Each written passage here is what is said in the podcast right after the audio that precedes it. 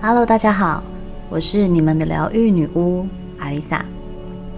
还年轻的时候，我们总是花很多时间在追求生活的美好、愉快的人际关系、幸福的情感关系。在懵懵懂懂的年纪，我们毫不介意浪费青春去向外探索，偶尔遍体鳞伤，偶尔铭心刻骨。那时候，我们有的是受伤的本钱。有的是大把的时间，跌倒了就像不怕痛的孩子，拍拍屁股站起来，继续往前冲。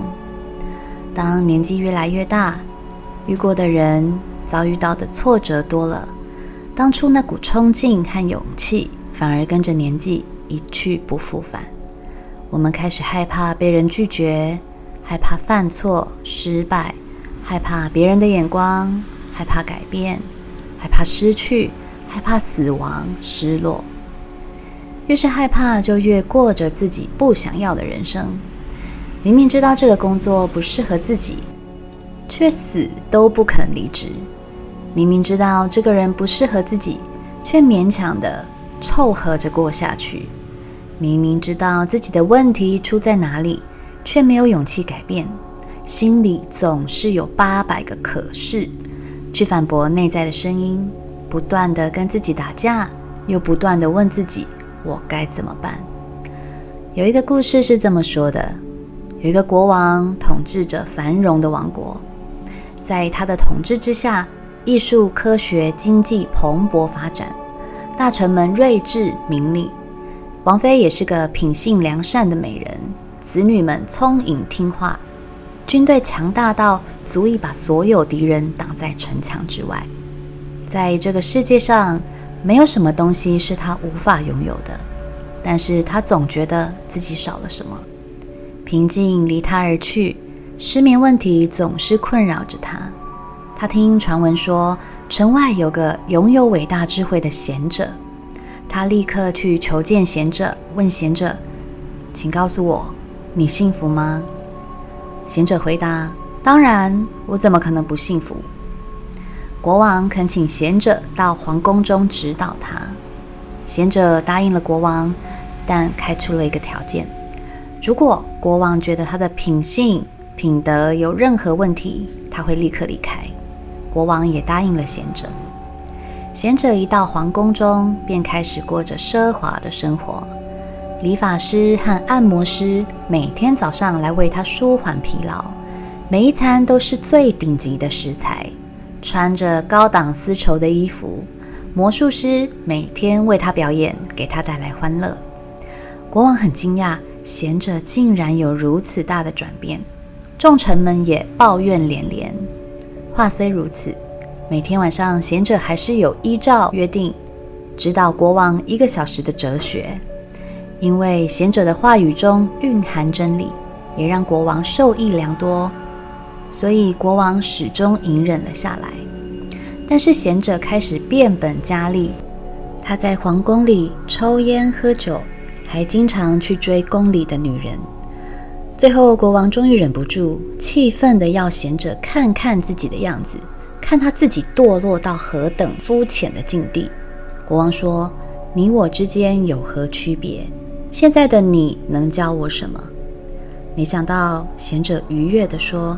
我很好奇你何时才会爆发。既然你都这么说了，我会离开。不过你说你我之间没有区别这句话是错的。我们之间有一个很大的区别。国王说：“您同样沉溺于世间的享乐，甚至比我还更积极追求欢乐。”贤者平静地说：“无论如何，我会离开。你想要追求真理的意图值得尊重。”因此，我会教你我们之间的区别作为离别礼物，但是我现在不能告诉你，你必须单独跟随我十五天。于是两人启程旅行到远方去。国王途中好几次要求答案，但贤者只是微笑。不久之后，他们抵达边境。国王停下脚步，很不开心地说：“我无法跨越边境，在这里我就得往返。”很多工作还等着我解决，我很后悔又被你耍了，请快点告诉我我们之间的区别，然后继续走你的路。贤者告诉国王：“没错，我们的区别就在这里。虽然我过得安逸奢侈，但现在毫无眷恋的离开，我没有丝毫的遗憾或留恋。快乐的时光已经成为过去。我在毫不动摇而平静的内心里接受这个真理。相反的，你过度迷恋王位，所以无法放下。你为了王位。”随时准备放弃灵性的追求，这正是障碍。你寻找的东西就在眼前，但唯有放下握着的东西，才能接近寻找的东西。这就是我们的差别。我会为你祈祷，希望有朝一日你能自己领悟这个道理。贤者讲完话，头也不回地离开了。有听出这个故事想要传达的是什么吗？虽然我们没有像国王拥有了所有该拥有的东西，但是我们拼拼凑凑、层层堆叠了现在的人生模样。也许说不上什么多了不得的成就，但是死守着这些已拥有，却没有勇气去追求更多的可能性，宁愿苦苦在生活里熬着、抱怨着、消极着，死都不愿意走出这个让你有安全感。却无法带给你快乐的框架。我们总是习惯往回看，自己花了多少心思去累积出现在所拥有的一切，即便这些自己并不是这么满意。对于感情，面对一个不适合的对象，想着都在一起这么久了，他就是这个死样子，算了，再撑一下吧。对于职场，面对一个自己没有成就感、过一天算一天的工作，想着年资都这么多年了，现在离职，薪水跟特休都要从头来，算了，再撑一下吧。看着家里堆积如山的没有再穿的衣服、没有再使用的物品，想着还能用还能穿，丢了多浪费。于是宁愿牺牲空间来守住已经花了钱却没有实用价值的东西。当我们投入了一定的时间、金钱或某种资源在一项选择后，就会持续努力做这件事情，希望可以得到相对的回报。如果无法回收，就会变成损失。人往往无法当机立断地为自己设定停损点。说到底就是舍不得，就是不甘心。即使已经开始觉得继续做下去不划算或不那么想要了，仍像受诅咒般坚持继续投入，这样的效应就变成了所谓的沉默成本。这个沉默呢，是沉默到深渊里的沉默。越是往回看自己所付出的，越是无法。理性的保持觉知，时间一久，就会跟自己内在真正渴望的背道而驰。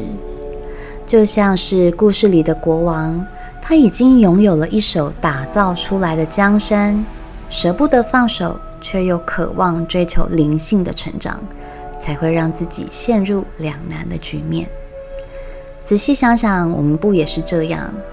有人告诉我。他一直能够感受到他的灵魂想要他做些什么改变，仿佛有个声音要他去实现他的梦想，去完成他内在的渴望。但是他有工作要忙，有家庭要顾，有经济压力要扛，实在无法放下。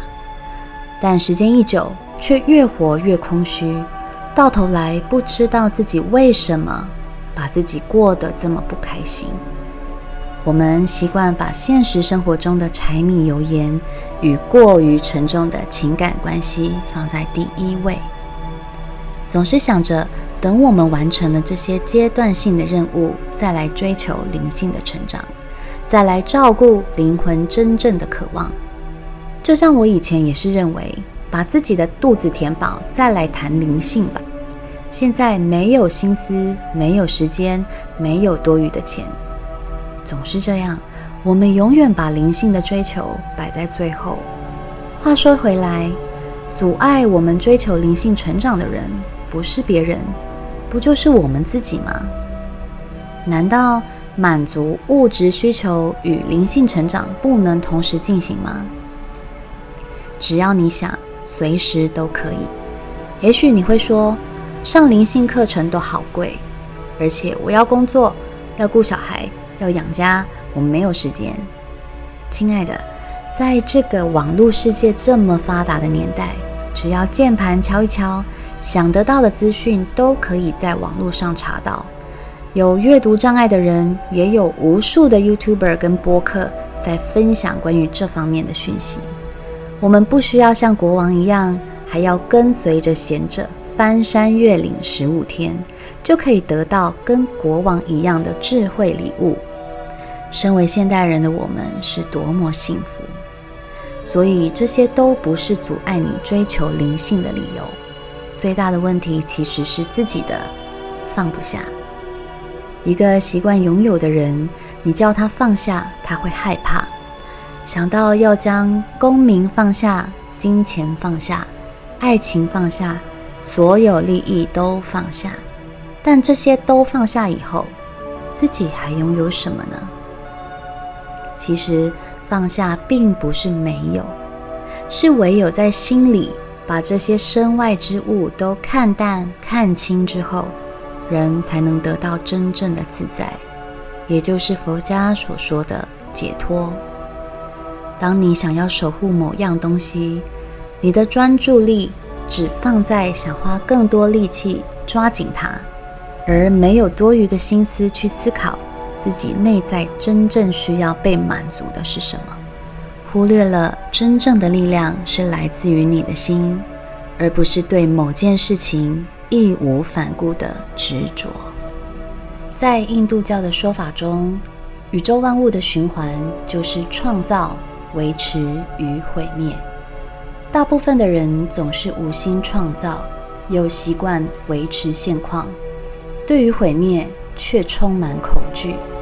但是，当你对于维持现况这件事情已经把自己搞得精疲力尽，却又不愿意改变，就会陷入一个无止境的自我拉扯中。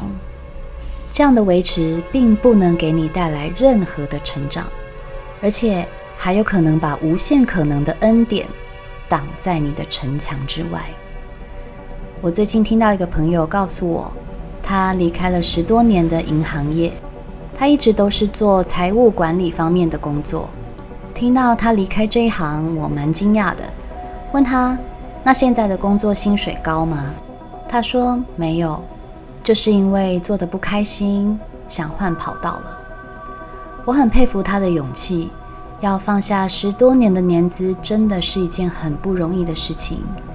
这中间也许承受了自己内在不断的挣扎与亲朋好友的关心，但能够看清楚自己真正想要的是什么，而断舍离，就是一件值得赞赏的事。这不也是宇宙循环规则中的毁灭吗？放下对自己没有帮助的执着，毁灭。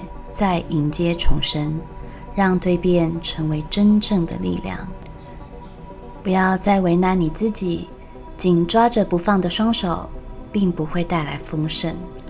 只有松开手，才有空间去承接更多的恩典，来到你的生命之中。我是阿丽萨，我是你们的疗愈女巫。我在九又四分之三月台等你。